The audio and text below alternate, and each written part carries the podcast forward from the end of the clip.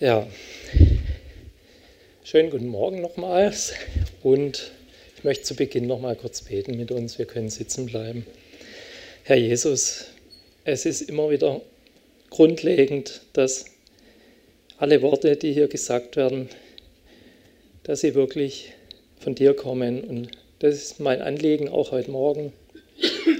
Bitte lass alles hier Gesagte wirklich ja, durch deinen Filter gehen. Das, lass nur Worte zu, die von dir kommen und segne du einfach jeden heute, der da ist, durch dein Wort und segne die Predigt, dass wir alle ein Segen sein können dadurch, dass wir in die Welt hinaus können und deinen Segen verbreiten können. Wir danken dir jetzt dafür und preisen deinen Namen. Sei du unser Mittelpunkt. Amen. Ja, es gibt heute eine Fortsetzungspredigt, wenn man so will. Ich hatte vor einiger Zeit schon das Thema der Preis der Nachfolge und ich kann jetzt nicht die ganze Predigt nochmal wiederholen, sonst wäre nämlich die Zeit schon verstrichen die Zeit ist sowieso fortgeschritten. Deswegen werde ich nur ganz kurz nochmal Bezug nehmen auf die wichtigsten Grundgedanken der damaligen Predigt, um dann den Teil 2 heute zu behandeln. Wir haben in der Predigt damals behandelt, was ist das große Wozu Gottes, wozu er uns als Christen auf dieser Welt einfach haben möchte. Weil es könnte ja sein, dass wir werden Christen, wir sind entschieden, wir erleben eine Wiedergeburt aufgrund des Glaubens an Jesus Christus und dann haben wir doch schon alles, was wir brauchen und können wir direkt zu Jesus einziehen in die Ewigkeit und alles wäre wunderbar. Aber nein, äh, es gibt da ein Wozu Gottes, wozu sind wir Christen hier denn auf der Erde? Und dieses große Wozu ist einmal, wir dürfen natürlich in der Gemeinschaft mit Gott als das einzige Wesen dieser Schöpfung, das eine Ebenbildlichkeit zu Gott hat, dürfen wir in Gemeinschaft mit unserem Schöpfer treten. Diese Gemeinschaft stellen wir her durch diesen Glauben an Jesus Christus, indem wir eine Beziehung zu ihm eingehen und dann wirklich Gott in, mit Gott in dieser Gemeinschaft zusammenleben können. Und dann bedeutet diese Beziehung zu Gott, dass wir aus seiner Gnade leben können und das ist das erste Vorrecht, das erste Wozu, wozu wir hier auf der Erde sein dürfen. Wir dürfen seine Gnade genießen. Und zwar jeden Tag. Und das zweite Wozu ist, Gott möchte, dass wir seine Ehre, seine wunderbare Größe, seine Allmacht ausbreiten über diese ganze Erde. Und das ist sein innigster Wunsch. Und um das zu erreichen, hat kam Gott auf diese Welt in der Person Jesus Christus, wurde Mensch und hat selber die Methode der Jüngerschaft eingesetzt. Er hat selber Jünger gemacht auf dieser Erde. Und er hat sich nicht auf Massen konzentriert und wollte Massen erreichen, dass alle ihm nachfolgen, sondern ganz im Gegenteil, das werden wir heute auch in der Predigt sehen, er hat bei seinen Jüngern, bei seinen Nachfolgern hat er darauf Wert gelegt, dass alles mit ganz arg viel Sorgfalt und Bedacht passiert und hat sich in seiner Zeit seines irdischen Lebens um diese zwölf Jünger im Schwerpunkt gekümmert. Zwölf Menschen. Und mit diesen zwölf Menschen und noch ein paar mehr Jüngern, die er dann noch ausgesandt hat, hat er die ganze Welt erobert mit dem Evangelium. Es ist eine wunderbare Sache. Und jetzt stellt sich für uns natürlich immer die Frage, wie sind wir eingebaut in dem Heilsplan Gottes, in diesem Plan, seine Ehre auszubreiten auf dieser Erde. Wir können einerseits Konsumenten sein als Christen, wir können jetzt zu sehr darin verfallen, nur seine Gnade zu genießen. Und das ist zwar schön, aber dann merken wir vielleicht irgendwann eine gewisse Leere und Sinnlosigkeit in unserem irdischen Dasein als Christen. Weil das allein kann es nicht sein.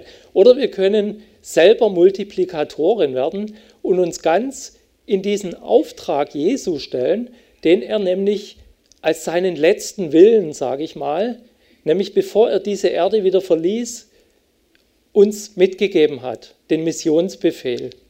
So zieht hinaus, geht hinaus in die Welt und macht zu Jüngern alle Völker und tauft sie auf den Namen des Vaters und des Sohnes und des Heiligen Geistes und lehrt sie alles halten, was ich euch befohlen habe.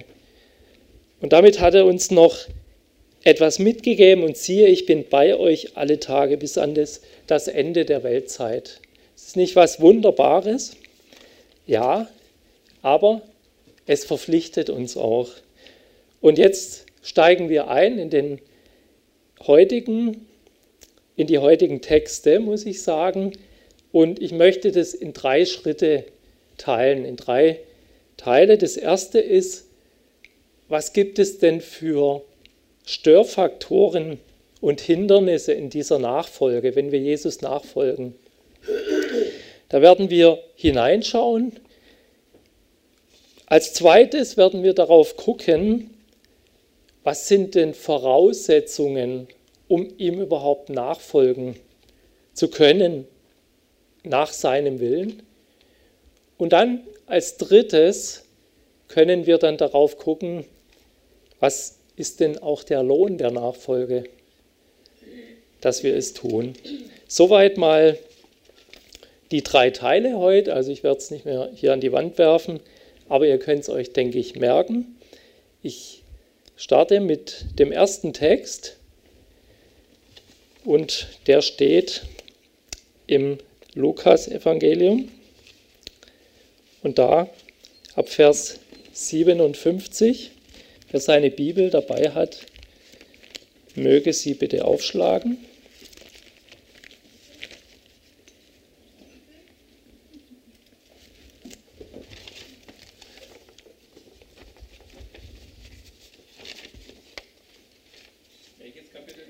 Das war Kapitel, Moment, jetzt bin ich selber gerade ein bisschen durch den Wind.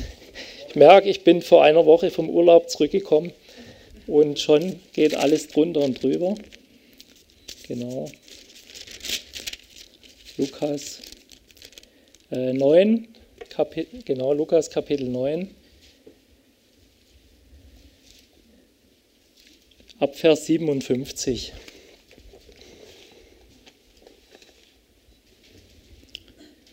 Ich lese es, ich muss mir ein bisschen größere Schrift abdrucken, damit ich es auch lesen kann. Meine Augen haben sehr nachgelassen.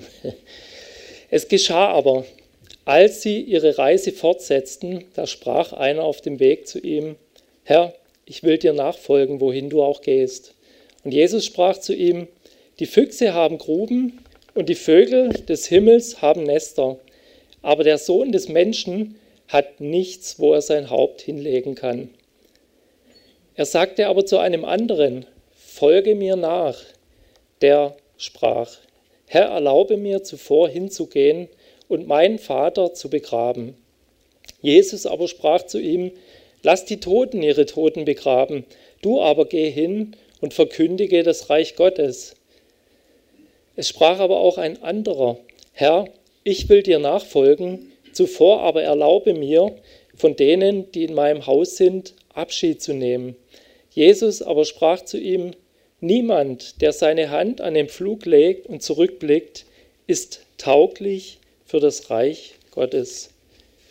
Soweit nun mal der Text. Und wir haben ja gesagt, es geht um zunächst mal Hindernisse in der Nachfolge und in diesem Text werden uns drei Menschen mal vor Augen geführt.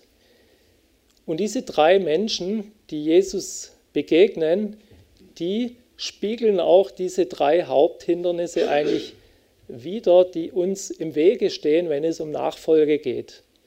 Und eins ist vielleicht noch wichtig zu erwähnen, äh, dass man immer im Hinterkopf hat, es geht darum, wie wir nach seinem Willen und fruchtbringend, wenn wir eine Entscheidung getroffen haben, diese auch richtig mit allen Konsequenzen äh, treffen und überdenken Und nicht, es geht nicht um die Errettung als solches, dass wir uns vielleicht die Errettung verdienen müssten. Wir wissen, das können wir nicht. Die Errettung passiert allein aus Glauben an Jesus Christus. Das müssen wir unterscheiden. Und dann sehen wir, wie es den Einzelnen erging, die Jesus nachfolgen wollten. Der erste, er sagte, folge mir, äh, Jesus sagte, folge mir nach. Was sagt aber der, jetzt muss ich gerade mal gucken, bin ich schon wieder, ich bin schon wieder etwas gesprungen, entschuldigt. Also, es geschah, Herr, ich will dir nachfolgen, wohin du auch gehst. So ist die Aussage des Ersten. Was uns dabei auffällt, ist, das ist so ein, ich würde ihn mal aus dem Text als euphorischen Menschen beschreiben, der selber sich stürmisch anbot. Er ging auf Jesus los und bei ihm waren ein paar Dinge fehlgeleitet. Das erste war, er hatte ein großes Selbstvertrauen. Und auf dieses Selbstvertrauen stützte er schon mal sich, als er auf Jesus zukam, ich will, wenn er in dem Fall schon mit Ich will dir nachfolgen kommt, dann müsste er doch erstmal erkennen, es braucht einen Ruf. Er war gar nicht berufen von Jesus, sondern er ist von sich aus gekommen, ich will dir nachfolgen. Selbstvertrauen hilft uns in der Nachfolge nicht. Wir brauchen Gott vertrauen und wir müssen alles auf ihn setzen.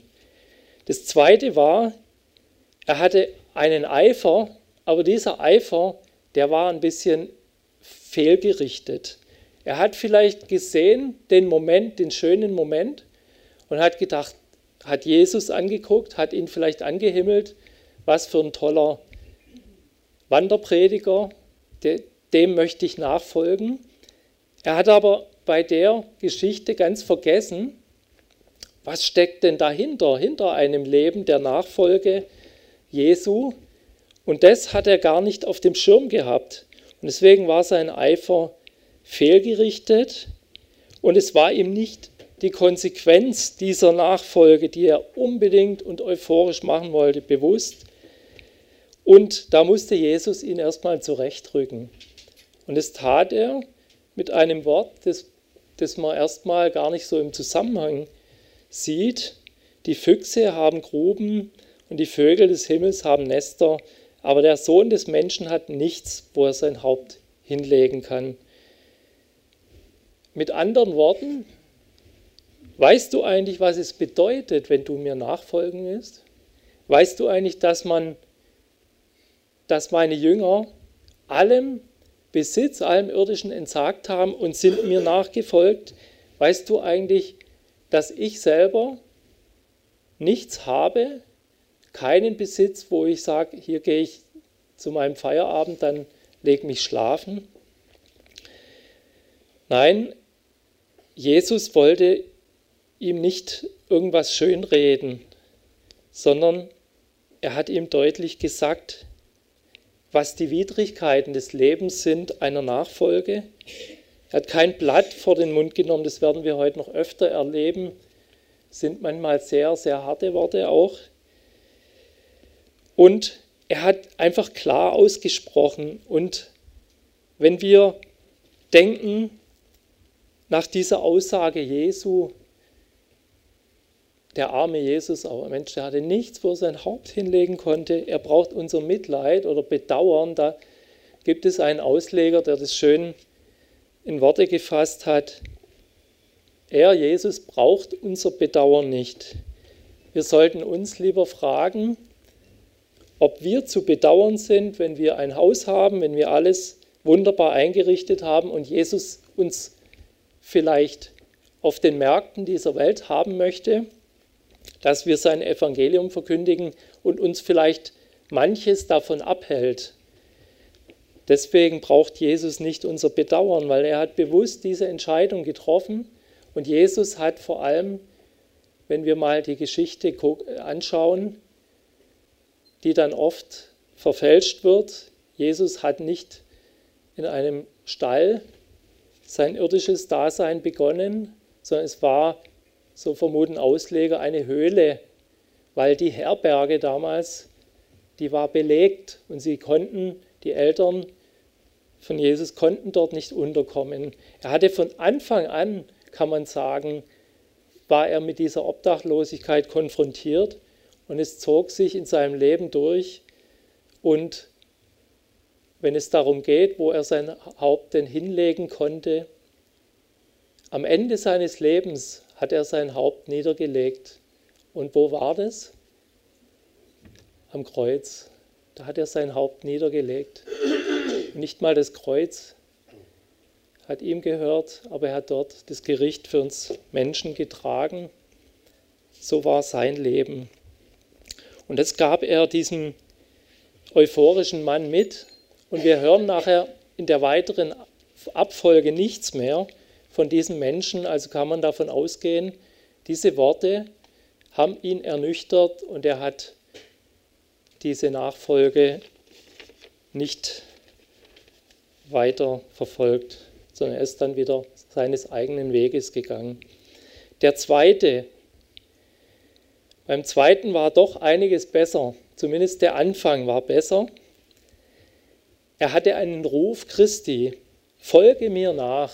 Und das ist schon mal was, das ist eine Grundlage. Wir brauchen auch einen Ruf. Das Heil schenkt uns Gott allein, das wissen wir. Aber auch zu dem, was wir tun, brauchen wir einen Ruf, eine Berufung. Und die hat jeder von uns. Jeder hat eine Berufung als Christ. Wir haben eine Daseinsberechtigung von Jesus Christus ganz persönlich bekommen. Er möchte mit uns etwas ganz persönlich tun.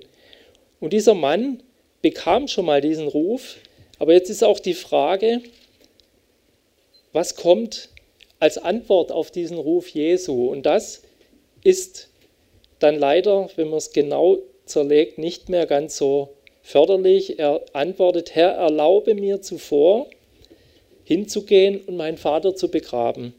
Und jetzt ist immer das, wo wir mit, unserem, mit unserer humanistisch geprägten Grundlage dann immer drüber nachdenken, wie kann man denn so sein, so unbarmherzig den eigenen Vater nicht begraben? Ich glaube, es geht hier einfach um was anderes. Ich glaube, Jesus bei allem, was wir lesen, er sah ja immer in die Tiefe des Menschen, die tiefsten Tiefen, und er sah einfach das Grundmotiv dieses Mannes, war einfach so zwiegespalten und er hatte vor allem in, seinem, in seiner Antwort etwas gesagt, was sehr entscheidend ist und hinderlich sein kann für eine Nachfolge, nämlich Herr. Er spricht ihn mit Herr an, aber dann setzt er ihn nicht an erste Stelle, sondern setzt ihn an zweite Stelle. Erlaube mir. Also erlaube mir zuvor, ich zuerst. Du bist zwar Herr, aber ich ich zuerst, ich möchte zuerst das und das tun. Sehen wir es mal gar nicht so sehr auf diese Geschichte mit dem Vater, den es zu begraben galt. Ich glaube, dass auch damals schon Begräbnisse durch eine Institution eben durchgeführt wurden. Aber ich glaube, dieser Mann hatte einfach kein so ganz lauteres Motiv, dem Herrn an erste Stelle zu setzen und ihm nachzufolgen. Und deswegen musste Jesus auch ihn tadeln, lass die Toten ihre Toten begraben, du aber geh hin und verkündige das Reich Gottes. Und was sagt er da letztendlich? Er sagt, er bringt zum Ausdruck, alle Menschen, die Jesus Christus nicht im Herzen haben, sind geistlich tot, sagt die Bibel. Und die geistlich Toten, die Menschen, können die leiblich Toten begraben. Aber Menschen, die das neue Leben von Jesus Christus haben, die allein sind in der Lage, das Reich Gottes weiter auszubreiten, sein Wort weiterzugeben, das Evangelium zu verkünden. Und das sagt er, das soll im Vordergrund stehen. Es, soll, es sollen uns die Aktivitäten Beschäftigungen dieser Welt sollen uns nicht davon abhalten, Dinge zu tun oder Versäumnisse einzugehen, dass wir sein Evangelium nicht weitergeben an andere Menschen. Das ist so die Kernaussage. Und das war bei dem, diesem Mann fehlgerichtet. Wir kommen zum dritten Kandidaten und schauen und sehen Parallelen zu den ersten beiden. Der, der Herr Jesus sagt, beziehungsweise er sprach erst, Herr, ich will dir nachfolgen, zuvor aber erlaube mir, von denen, die in meinem Haus sind, Abschied zu nehmen. Wir sehen bei diesem Kandidaten so eine Mischung aus dem ersten und dem zweiten. Auf der einen Seite auch ein bisschen eigenwillig, ich will dir nachfolgen, aber dann kommt's. Er hat einerseits ja einen guten Willen, muss man mal zeigen, ja, dass ich will dir ja nachfolgen, aber ich habe noch was zu erledigen. Das ist so der, der zweite dann ein bisschen. Ich muss noch von meiner Familie mich verabschieden.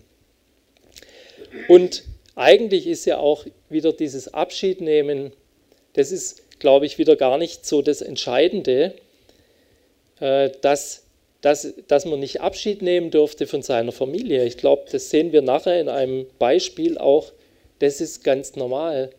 Aber auch da denke ich wieder, Jesus sah eben auch da bei ihm eine Zwiegespaltenheit des Herzens, dass er seine eigene Familie vor den Ruf und die Berufung Jesu auch an die erste Stelle setzte. Und das kann sehr wohl sehr hinderlich werden. Und das zeigt ihm Jesus dann, indem er zu ihm sagt, niemand, der seine Hand an den Pflug legt und zurückblickt, ist tauglich für das Reich Gottes. Ich habe jetzt noch nie ein Feld gepflügt, muss ich zugeben, aber ich kann mir ich habe manchmal, ich habe so diese Pferdeflüge da noch irgendwo im Blick und wenn ich jetzt überlege, wir fangen an, laufen praktisch und gucken zurück und flügen.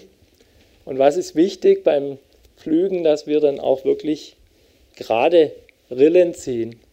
Und was passiert, wenn man zurückblickt, läuft man vielleicht mal so in die Richtung, mal in die, vielleicht ganz links weg, driftet einfach ab vom Weg und der Weg wird krumm.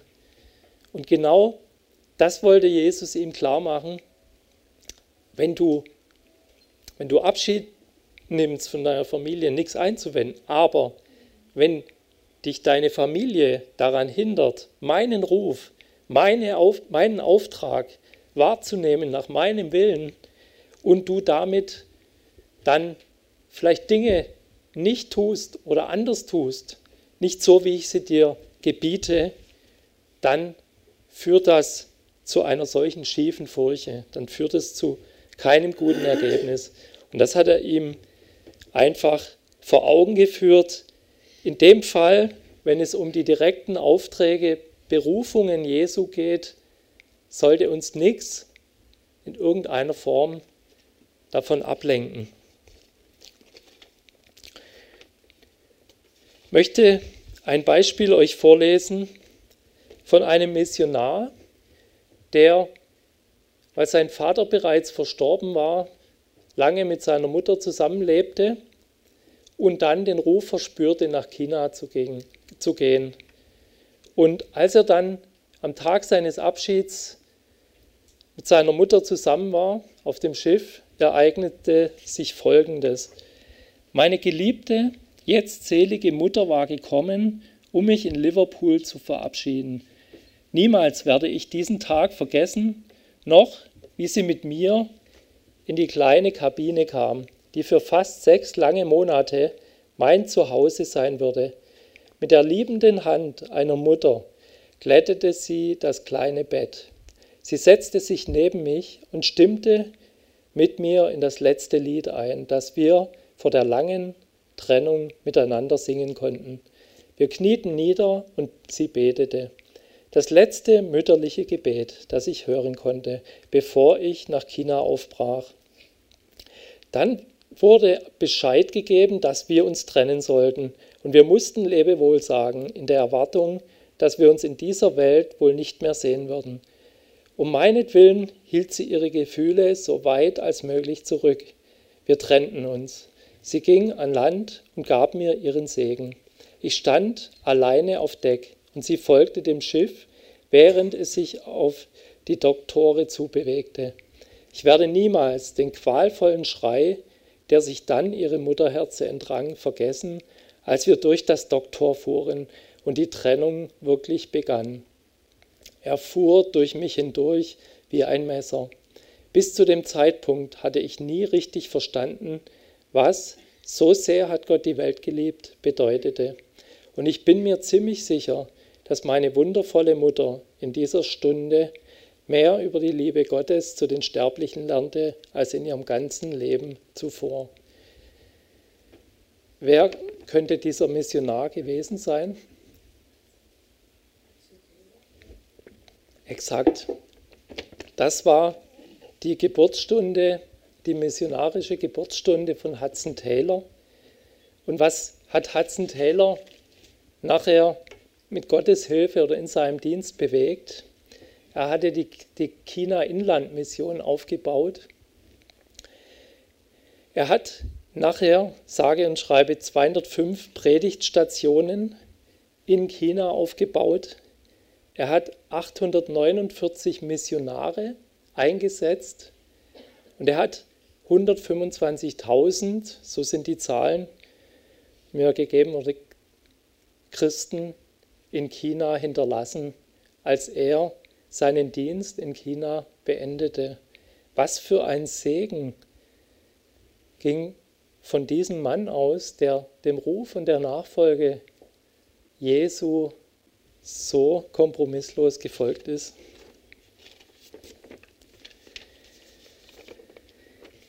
Ich möchte zu Teil 2 kommen. Wir haben die Hindernisse betrachtet. Jetzt, geht es darum, haben wir denn bereits die Kosten der Nachfolge überschlagen? Dazu wollen wir wieder einen Text aus dem Lukasevangelium lesen. Der steht ein paar Kapitel weiter hinten. Und zwar Kapitel 14.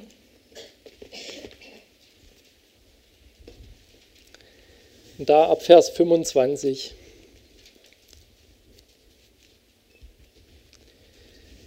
Lukas 14, 25.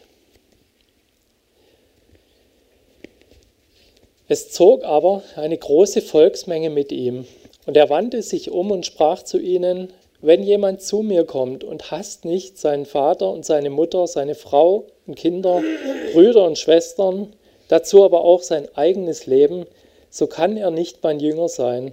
Und wer nicht sein Kreuz trägt und mir nachkommt, der kann nicht mein Jünger sein. Denn wer von euch, der einen Turm bauen will, setzt sich nicht zuvor hin und berechnet die Kosten, ob er die Mittel hat zur gänzlichen Ausführung, damit nicht etwa, wenn er den Grundstein gelegt hat und es nicht vollenden kann, alle, die es sehen, über ihn zu spotten beginnen und sagen, dieser Mensch fing an zu bauen und konnte es nicht vollenden? Oder welcher König, der ausziehen will, um mit einem anderen König Krieg zu führen, setzt sich nicht zuvor hin und berät, ob er imstande ist, mit 10.000 dem zu begegnen, der mit 20.000 gegen ihn anrückt. Wenn aber nicht, so sendet er, solange jener noch fern ist, eine Gesandtschaft und bittet um die Friedensbedingungen. So kann auch keiner von euch mein Jünger sein, der nicht allem entsagt, was er hat. Das war ein Text, der hat mich erstmal ein bisschen herausgefordert. Also einmal möchte ich vielleicht einleitend sagen, in dieser Situation sehen wir ja, es war eine große Volksmenge, die sich um Jesus versammelt hatte und die ihm dann mit nachgezogen ist. Das muss man einfach jetzt mal, die, um die Situation richtig zu erfassen, muss man das im Hinterkopf haben. Also große Volksmenge, und viele Menschen, die vielleicht aus Neugierde, aus, aus ja, weil sie einfach Spektakuläres erfahren, erleben wollten, ihm vielleicht nachfolgten.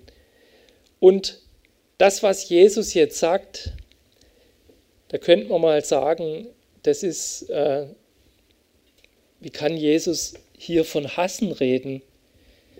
Wenn jemand zu mir kommt und hasst nicht seinen Vater, seine Mutter, seine Frau, Kinder, Brüder, Schwestern.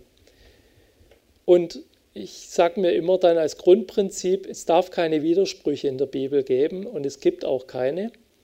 Und wenn wir unsere Ehefrau zum Beispiel lieben sollen, was uns ja geboten ist, im Epheserbrief, wie Christus die Gemeinde geliebt hat, dann kann dieses Hassen hier nicht so wortwörtlich Hassen bedeuten. Und dann habe ich mal ein bisschen geguckt, was steht denn da im Griechischen? Da steht das Wort Miseo. Und dann habe ich auch eine Auslegung von John MacArthur gelesen. Und ich finde, er bringt es eigentlich am besten auf den Punkt. Und das möchte ich euch mal kurz so vorlesen, was er zu dem Wort hassen sagt. Die ähnliche Aussage gibt es übrigens in Matthäus 10, 37. Da heißt es aber, wer Vater und Mutter mehr liebt als mich, ist meiner nicht würdig. Da wird es also umgedreht, die Aussage. Und das ist auch der Schlüssel zum Verständnis. Das hier geforderte Hassen bedeutet eigentlich weniger lieben.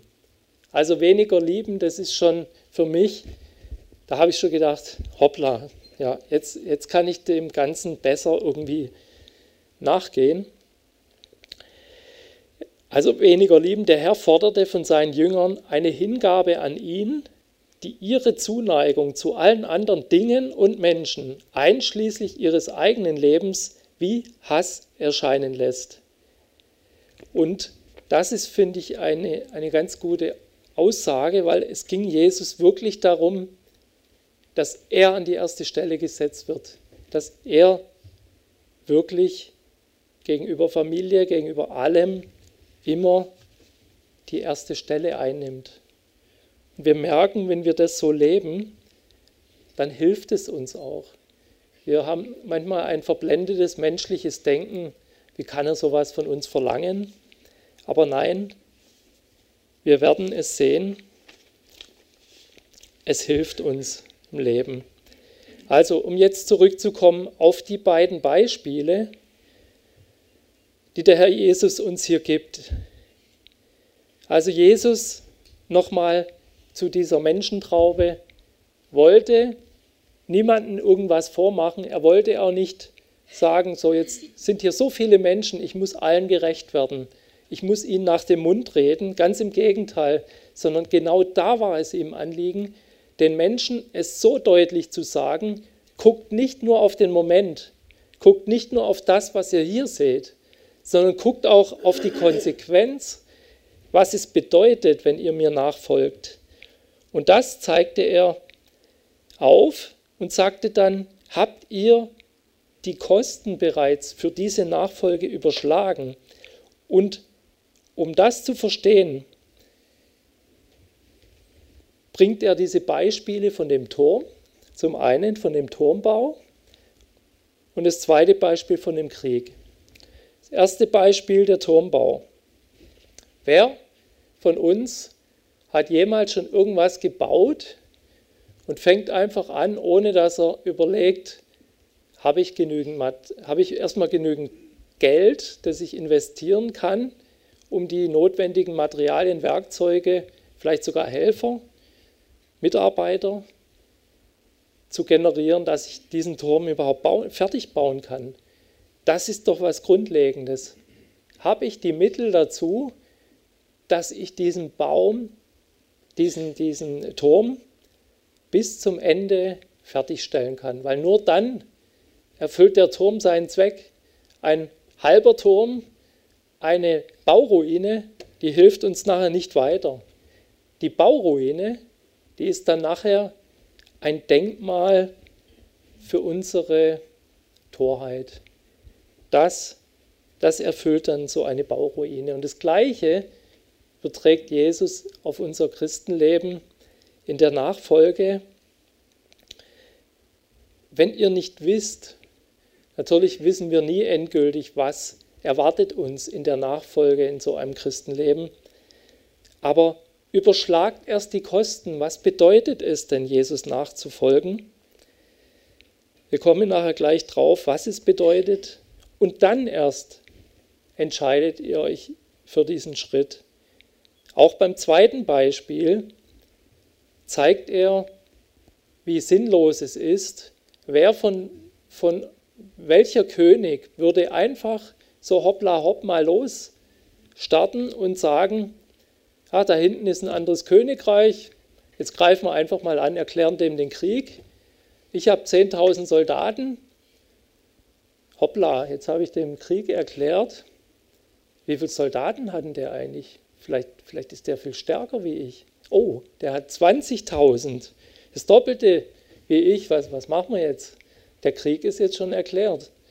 Und dann muss er praktisch an der untersten Grasnarbe, muss er hinkriechen an den König und muss ihm erklären, ich habe hab einen Fehler gemacht, ich ziehe das wieder zurück, ich möchte, ich hiss die weiße Flagge, ich mache doch keinen Krieg. Das wird nie einer machen, ein König, weil der König einfach vorausschauend sich genau überlegt, mit wem kann er sich denn einlassen und mit wem nicht. Wenn wir an Massenevangelisation denken, die wir ja auch kennen, und ich möchte jetzt nicht diese Massenevangelisation verurteilen, weil ich genau weiß, wie viel Segen zum Beispiel von einem Billy Graham ausgegangen ist oder von Pro Christ.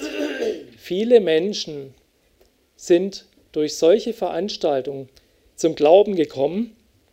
Aber es geht mir jetzt darum, auf diese Gefahr hin. Jetzt muss ich was trinken. Auf diese Gefahr hinzuweisen, was kann da passieren in so einer Massenevangelisation. Wir sind in einem wunderschön gestalteten, in einer Halle. Viele, viele Menschen. Was passiert? Wir haben tolle Ausgestaltung der Räume. Wir haben eine tolle Predigt, vielleicht einen Evangelisten, der eine super bildhafte Botschaft rüberbringt, uns begeistert von Jesus. Und wir haben dazu noch oft eine schöne Musik, eine Musik, die uns animiert, die unsere Gefühlswelt anspricht.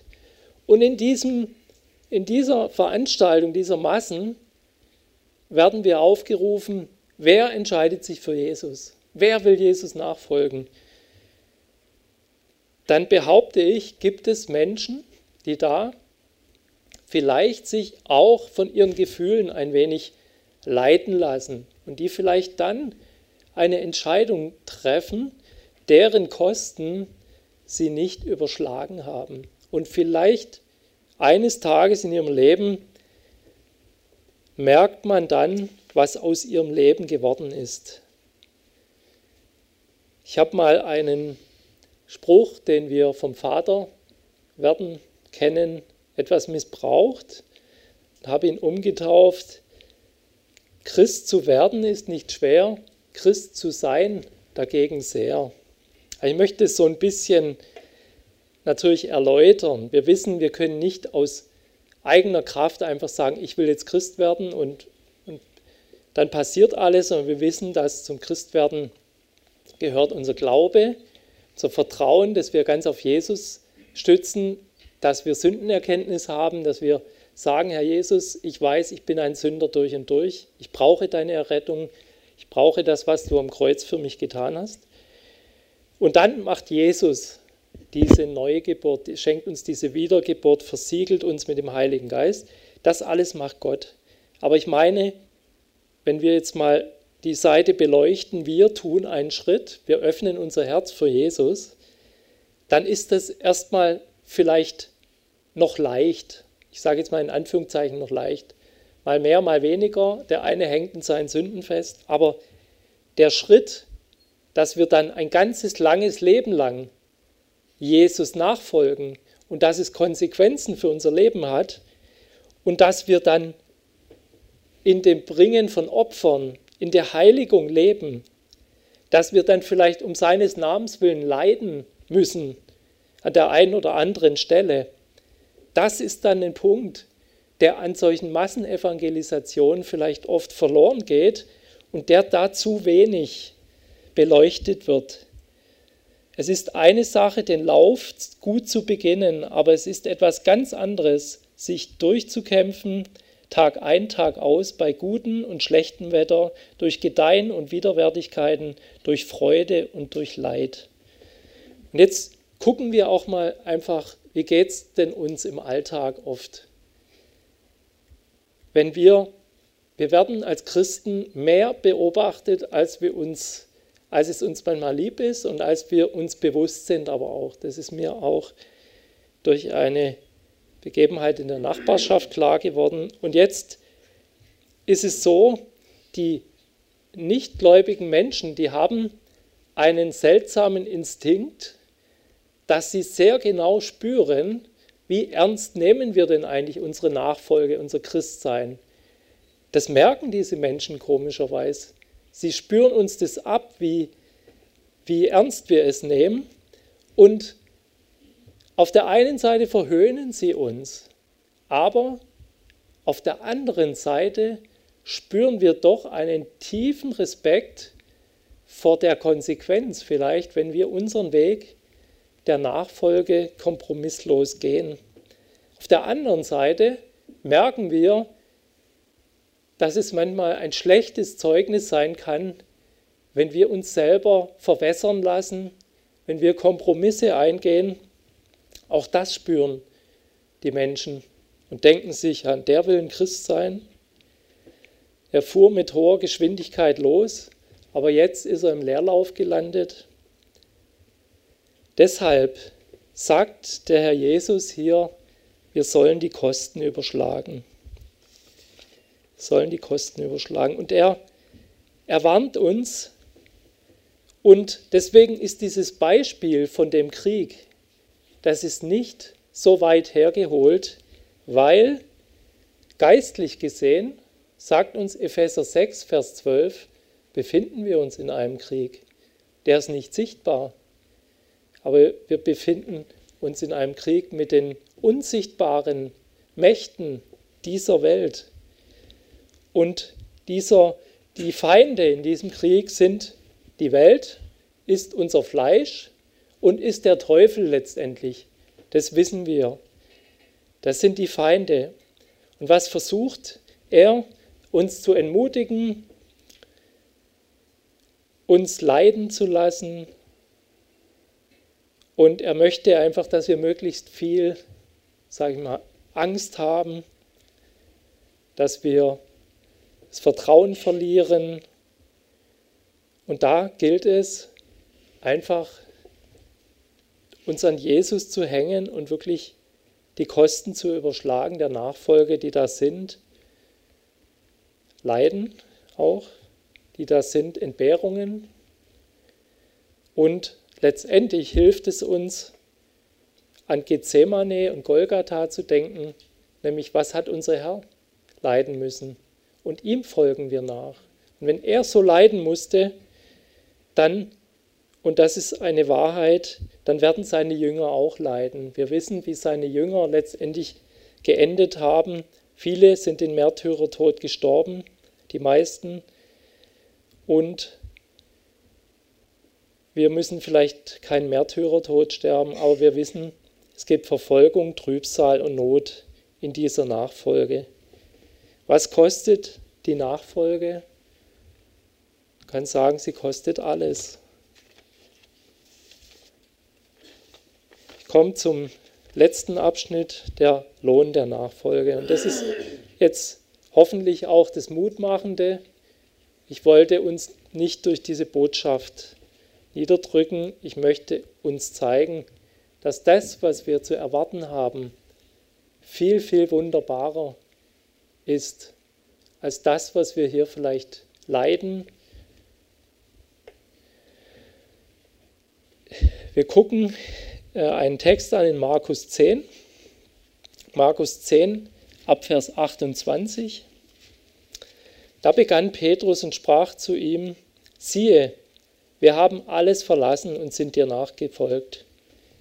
Jesus aber antwortete und sprach, wahrlich, ich sage euch, es ist niemand, der Haus oder Bruder oder Schwestern oder Vater oder Mutter oder Frau oder Kinder oder Äcker verlassen hat, um meinetwillen und um des Evangeliums willen, der nicht hundertfältig empfängt, jetzt in dieser Zeit Häuser und Brüder und Schwestern und Mütter und Kinder und Äcker und Verfolgung und in der zukünftigen Weltzeit ewiges Leben.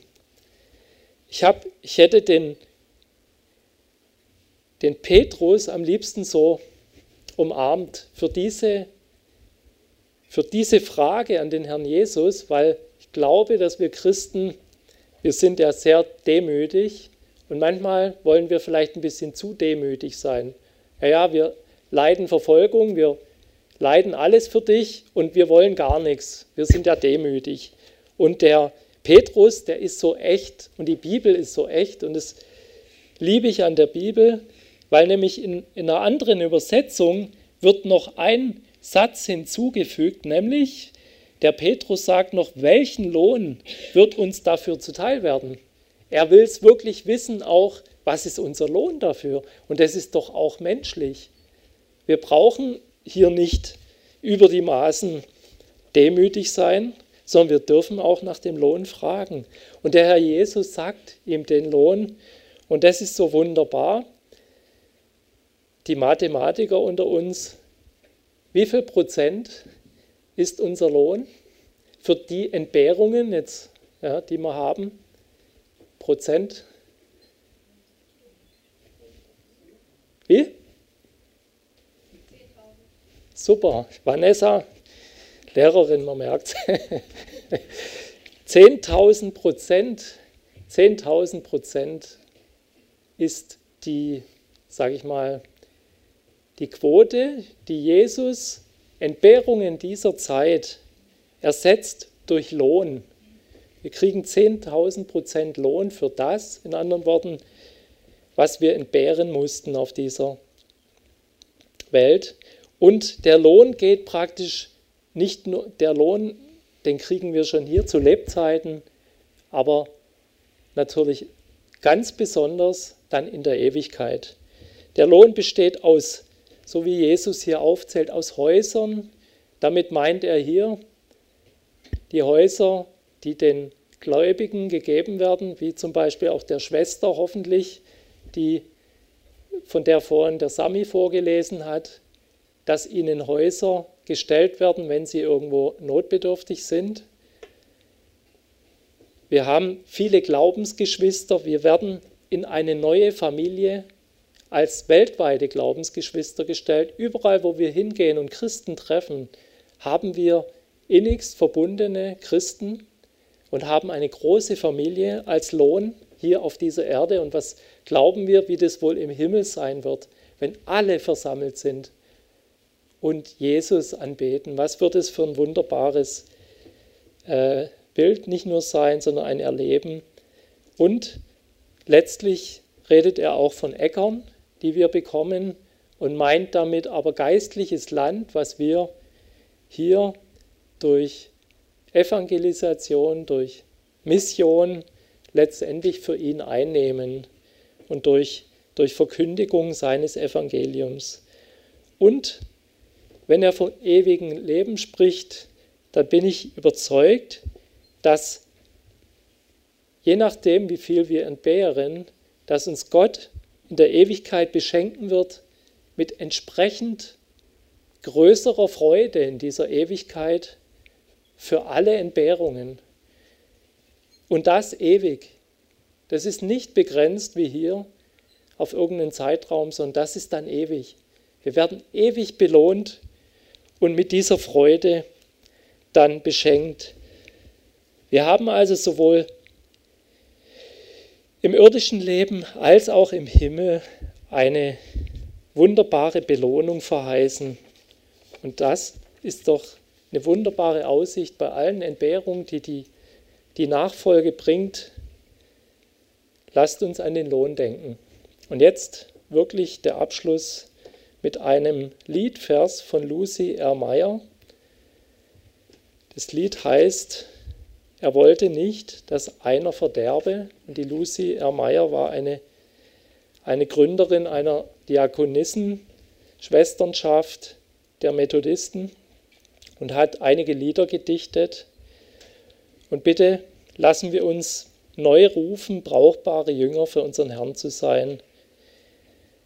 Sie dichtet in der letzten Strophe, er wollte nicht, dass einer verderbe, und ich als sein Jünger sehe gleichmütig zu, wie Seelen verschlungen und rings um uns sterben, weil ich so kalt bin und darum nichts tue. Sieh doch, sie sterben, drum bring sie zu mir, Meister, vergib und entflamme mich neu. Banne die Weltlust, auf das für und für nichts als dein Reich mir das Wichtigste sei. Amen.